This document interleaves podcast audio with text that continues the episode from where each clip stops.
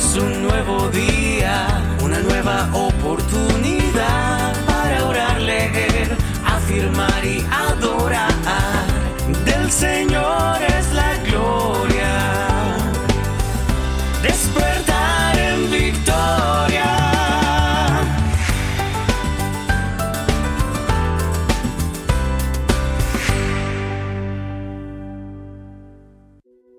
Vencedores, muy, muy, muy buenos días. Les saluda por acá Juan Pablo Gómez y les doy la bienvenida un día más a este su despertar en victoria. Damos gracias a Dios por un día nuevo, damos gracias a Dios porque nos está permitiendo llevar a cabo sus propósitos cada mañana. Eh, les pido disculpas el día de ayer, lamentándolo mucho, no pude realizar el podcast debido a diversas situaciones que eh, afronté, pero bueno, ya estamos el día de hoy aquí de nuevo em, realizando estos hábitos maravillosos, de nuevo en el trabajo. Aquí, aquí seguimos adelante. Bueno, esto no lo veo como un trabajo o algo bastante maravilloso que me permite Dios eh, el poder compartir con Él y por supuesto con cada uno de ustedes. Bueno, vamos a, sin más, a comenzar esta mañana Em, escuchando lo que Dios tiene para nosotros el día de hoy. Y dice así, vamos a, vamos a hablar un poco acerca del esfuerzo, esforzarnos un poco más. Y dice, en lugar de correr tras una meta, atención, en lugar de correr tras una meta, toma tiempo para hablar conmigo sobre este asunto. Así nos dice nuestro Padre Santo. Yo me doy cuenta de que esforzarse para lograr algo se produce casi tan naturalmente como respirar. Cuando un propósito controla tu atención, tu instinto es ir tras eso sin realmente pensarlo mucho. Puedes invertir una gran cantidad de tiempo y de energía en el esfuerzo para darte cuenta más tarde de que fue una persecución equivocada. Pero cuando te tomas el tiempo para discutir primero el asunto conmigo, experimentarás mucha más satisfacción. Hay muchos beneficios en hablarme antes, durante y después de la búsqueda. La luz de mi presencia ilumina tu búsqueda de manera que puedes verla desde mi perspectiva. Al alinear tu perspectiva más con la mía, experimentarás un creciente deseo de complacerme. Este deseo produce beneficios que van mucho más allá de la tarea que tienes en tus manos y profundiza tu relación conmigo.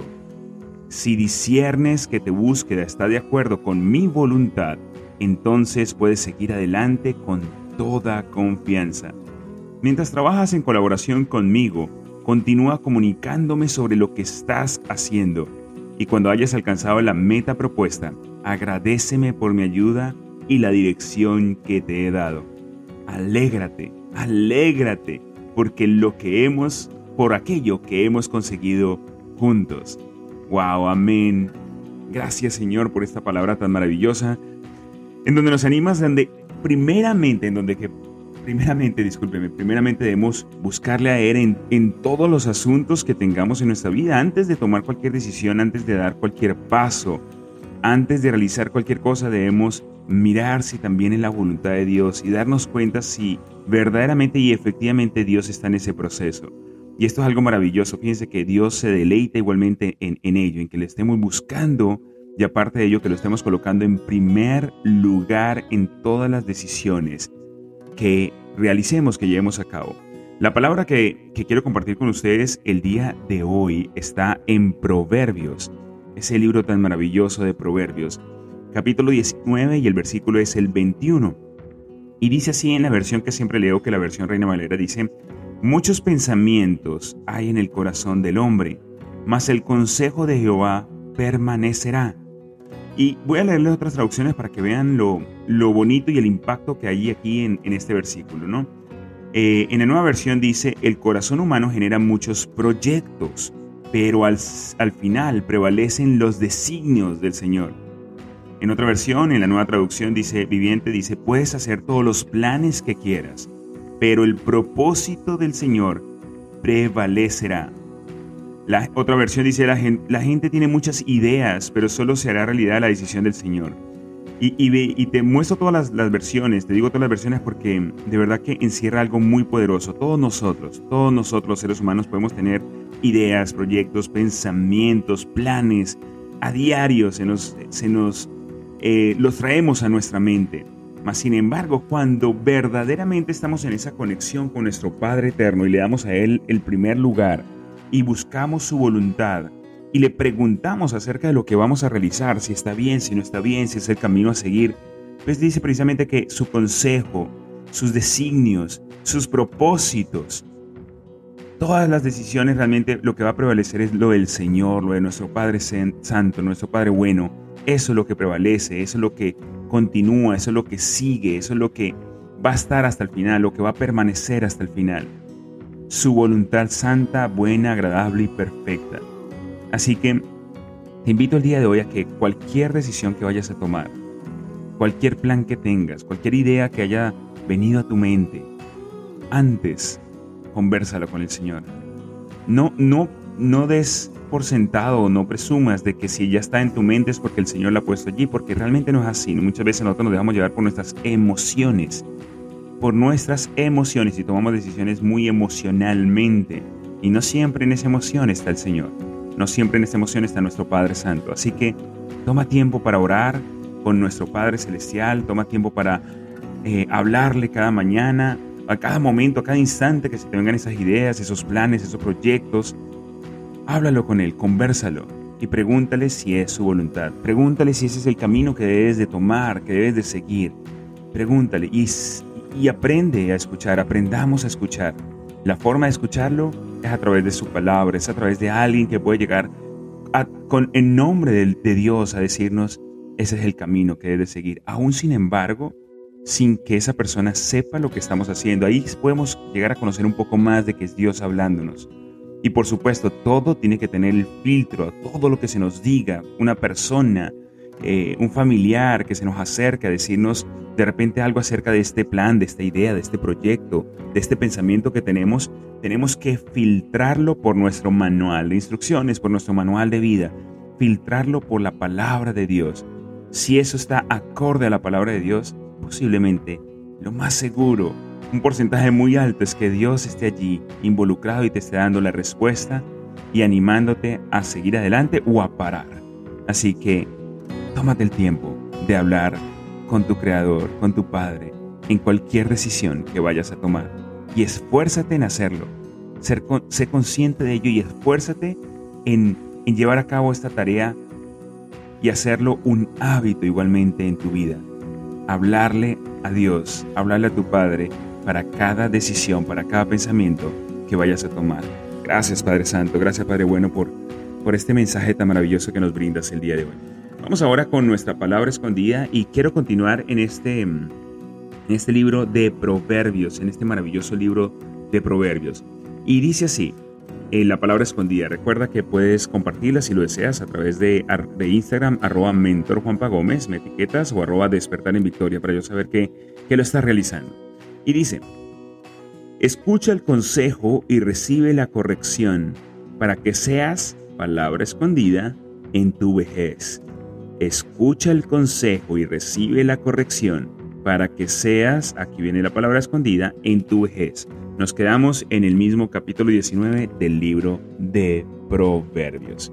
Bueno, vamos a continuar en esta mañana de, de hábitos excelentes, de hábitos que nos transforman y que nos ayudan a, a ser mejores cada día. Vamos a continuar esta mañana con nuestras frases de empoderamiento.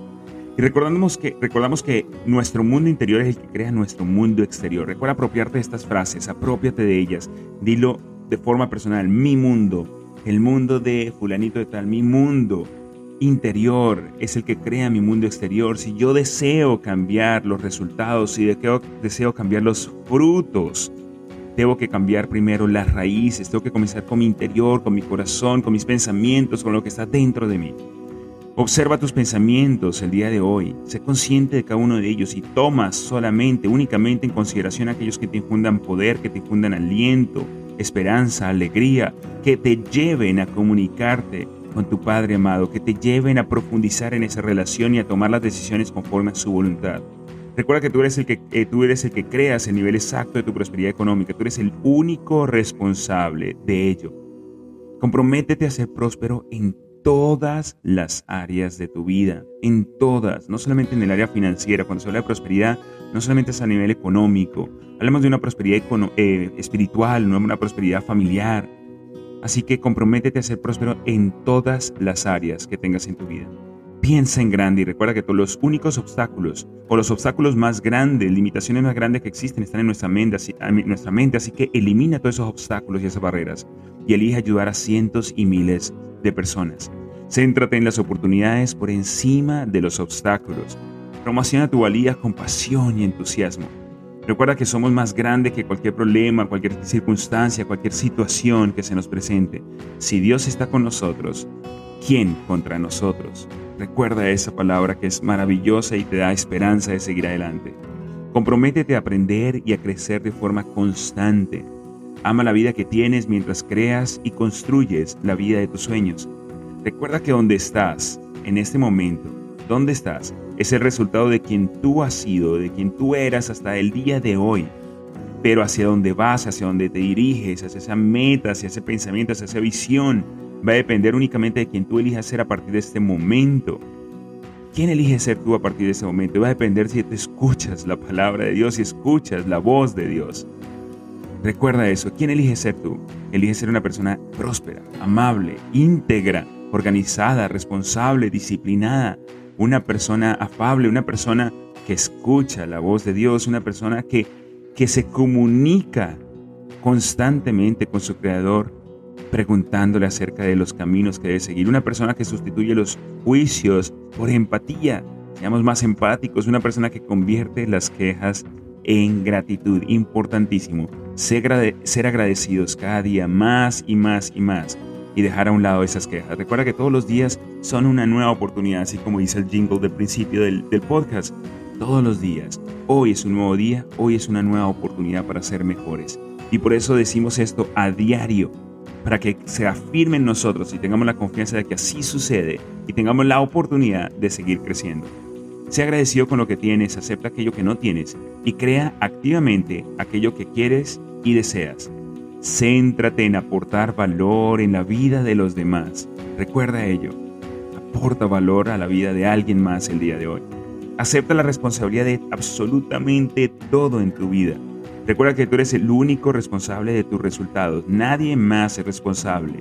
Y de aquello que no tienes el control, tú decides cómo reaccionar ante ello. De aquello que no tienes el control, tú decides cómo tú vas a afrontar esas, esas situaciones. De aquello que no tienes el control, la economía, el clima, esas cosas, tú no tienes el control, eso no es responsabilidad tuya, pero sí eres responsable de cómo tú estás reaccionando. Recuerda eso, importantísimo. Recuerda también decirte que todos los días llegan a tu vida, a tus proyectos, a tus emprendimientos, a todo lo que estás realizando. Llegan personas extraordinarias, personas que se salen del ordinario, personas que suman, que multiplican, que aportan valor a la vida de los demás. Y avanzamos cada día, cada día seguimos adelante hacia la consecución de nuestros sueños, de nuestros objetivos. Decidimos no detenernos, decidimos no parar y vamos a continuar hasta lograrlo. Así es, seguimos adelante, seguimos avanzando todos los días y por supuesto en esta mañana también con este despertar en victoria, despertándonos cada mañana con hábitos de éxito, hábitos de empoderamiento, hábitos que nos transformen cada día. Vamos a culminar esta mañana, como siempre lo hacemos, leyendo una porción de un libro. Te recuerdo que estamos leyendo un libro que hasta el momento me ha parecido maravilloso. Se llama, llama Una prueba como ninguna, una prueba como ninguna de Andrés Panacio. Y nos quedamos en, que íbamos a ver cinco cosas que no ayudan a vencer una crisis y cinco cosas que sí ayudan a vencer una, a vencer una crisis. Así que vamos con, primeramente, con la siguiente parte que es las cinco cosas que no ayudan a vencer una crisis. No sé si veamos las cinco el día de hoy, no estoy seguro, es un poquito largo para ver las cinco completamente el día de hoy, para no tomarles mucho tiempo, pero vamos a ver hasta dónde avanzamos. Dice, los israelitas, ah, les recuerdo que la última parte de lo que leímos fue la historia de David, ¿no? De David y Goliat, buenísimo. Los israelitas tenían un gran problema en muchos sentidos. No solo enfrentaban a un gigante que amenazaba con matar a quien se le opusiera, sino también estaba en juego su propia libertad como nación. En esa época no era extraño que dos ejércitos enemigos eligieran a un representante cada uno y los enviaran a luchar a muerte para resolver la disputa con un derramamiento mínimo de sangre. Y esa era la propuesta filistea. Un filisteo y un israelita entablarían una lucha a muerte para resolver la batalla. El problema era que ninguno de los soldados israelitas parecía estar realmente o remotamente dispuesto a enfrentarse al gigante filisteo de 3 metros de altura, ni siquiera el propio rey. Ellos tenían un gran problema. Cuando nos vemos confrontados con grandes crisis en la vida, nuestras versiones personales de Goliat, hay ciertas cosas que no nos ayudan a vencerlas. De modo que si queremos que nos vaya bien, debemos hacer justamente lo opuesto. Aquí está mi lista de lo que no se debe hacer basada en esta famosísima historia de David y Goliat. Primero, escapar espantados. La primera cosa que no debemos hacer cuando confrontamos un gran problema es huir espantados en cualquier dirección. Si observamos el relato, la historia dice que en cuanto las israelitas vieron a aquel hombre, sintieron mucho miedo y huyeron de su presencia. Huir de nuestros problemas no hace que ellos desaparezcan. Al contrario, es posible que se pongan peores. Los problemas necesitan ser confrontados. Puede que la experiencia no sea agradable, puede que resulte dolorosa para todos. Sin embargo, la única manera de comenzar a ganarle a la crisis es deteniéndose, dándose la vuelta y mirando el problema cara a cara. Cuando me peleo con mi esposa, doy media vuelta y salgo del cuarto dando un portazo. Estoy huyendo del problema. Cuando tengo problemas económicos, personales, familiares o empresariales y me mudo de ciudad o país, es posible que esté huyendo de mis problemas. Cuando la gente se divorcia, muchas veces esto es una forma de escapismo. No siempre, pero en muchas ocasiones se trata simplemente de una forma de salir huyendo de las dificultades que tengo, porque pienso que puedo empezar de nuevo, entre comillas esa frase, empezar de nuevo. Esa forma de actuar asume que mis problemas se quedaron atrás, cuando en realidad los problemas los llevo conmigo. Creo que es, que es la razón por la que entre 70 y 75% de las parejas que se divorcian y se casan de nuevo terminan en divorcio una vez más. Miren el porcentaje tan alto. Escapamos del problema sin darnos cuenta de que el problema está en nosotros. Esta es una actitud típica en el mundo financiero. Nos va mal en un negocio, en una determinada ciudad, terminamos en, en la quiebra o en la bancarrota. Destruimos nuestra vida económica personal y pensamos que podemos empezar de nuevo en otro país u otra ciudad. No nos damos cuenta de que el problema no era el mercado, los proveedores, los clientes o el esclavista de mi jefe. El problema está en mí. No huyas con miedo de tus problemas por más grandes que sean. Detente, date la vuelta y confróntalos. Segundo, ignorar, ignorar los problemas. La segunda cosa que no debemos hacer para poder ganarle a la crisis es ignorar los problemas que tenemos por delante. A veces no huimos de nuestros problemas, simplemente los ignoramos, actuamos como si no existieran. Ese es el caso del ejército israelita de, en esta famosa historia del Medio Oriente. El relato que leímos anteriormente dice que cuando David llegó al campamento, el ejército se disponía a salir a la batalla y lanzaba gritos de guerra este no era el primer día que el ejército se había encontrado con Goliat. No, señor. Todos los santos días Goliat salía al campamento, al campo de batalla y desafiaba al ejército de Israel. Eso lo hacía cada día, todas las mañanas. Entonces ellos salían al campo de batalla lanzando gritos de guerra como si el gigantón de los filisteos no existiera. Cuando pensamos en la pandemia del coronavirus, descubrimos, por ejemplo, que el gobierno de la provincia de Wuhan suprimió con censura la información de la aparición del COVID-19. El gobierno presionó al ahora famoso doctor Li Wenliang, Li Wenliang para que dejara de decir en las redes sociales que él pensaba que una, nueva, enfermedad había aparecido en la provincia y la ciudad.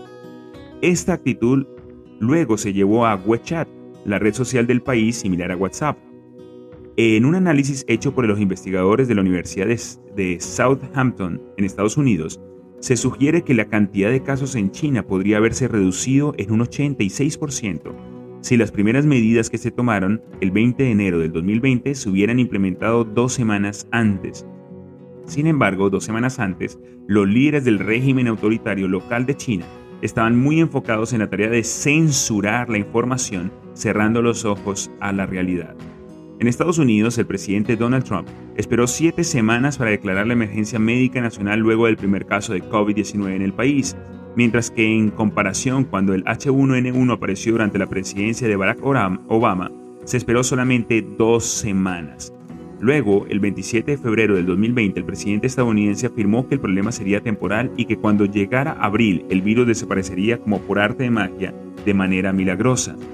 La caída estrepitosa del mercado de valores y la cantidad de cuerpos humanos que rápidamente comenzaron a acumularse debido a la pandemia le ayudaron a entender al presidente y a su equipo de líderes que no podían simplemente ignorar el problema. La pandemia no desaparecería por arte de magia, milagrosamente. Esto le costaría al Estado millones de millones de dólares y sería una lucha ardua mucho más allá del mes de abril. Sin embargo, la actitud del presidente Trump no fue única en el mundo. Otros líderes internacionales se comportaron de la misma manera. No escucharon las voces de los expertos en el mundo de la salud, ignorando la realidad y dejando que las cosas ocurrieran. En el momento de la crisis, no debes dejar que te sucedan las cosas. Tú debes hacer que las cosas sucedan. Wow, importante esa frase. La repito, en el momento de la crisis, no debes dejar que te sucedan las cosas. Tú debes hacer que las cosas sucedan. Para eso debes mirar a la crisis de frente, debes mirar a los ojos y reconocer que existe. Tú sabes que no va a desaparecer milagrosamente en un par de semanas cuando el clima se vuelva más agradable. Las vas a tener que hacer desaparecer tú. Bueno, vamos a dejarlo hasta aquí en esta mañana. Eh, hicimos, llevamos dos puntos, son cinco, así que el día de mañana, eh, si Dios quiere, pues podemos avanzar con los últimos tres puntos. Vamos a ver si nos da el tiempo. Te doy las gracias un día más eh, por estar aquí conmigo y sobre todo por darte la oportunidad a ti de llevar a cabo estos hábitos, estos hábitos maravillosos y despertamos cada día. Yo sé que hay algunas personas que no lo escuchan en la mañana, lo escuchan en cualquier hora del día, pero es importante que, y te animo, que trates de, de hacer esto como un hábito, ¿no? Y reforzar tus hábitos cada mañana. Recuérdalo, hábitos de éxito.